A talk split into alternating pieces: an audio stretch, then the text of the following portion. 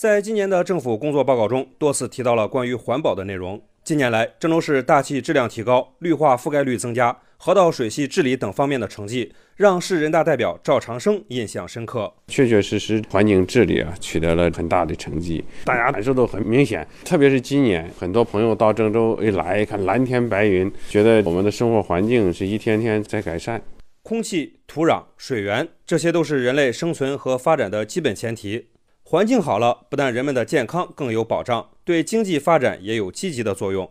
市人大代表袁晓溪。我们要寻求一个长期的生态的发展。如果大家生活品质越来越好了，我们了更美的蓝天、更清的水源、更美丽的环境，无论是在经济的产能带动上，包括人才的回流上，向长远来看，它对我们整体的经济的发展是有一个极大的促进作用的。市人大代表刘宪志认为，建设美丽郑州事关每一个人，需要全社会的广泛参与。要从每人做起。我们作为人大代表呢，要起个模范带头作用，要积极宣传。监督促使各行各业都要文明卫生，减少排放，每个人都要做贡献。郑州人享受自己带来的美丽，可能感到更幸福。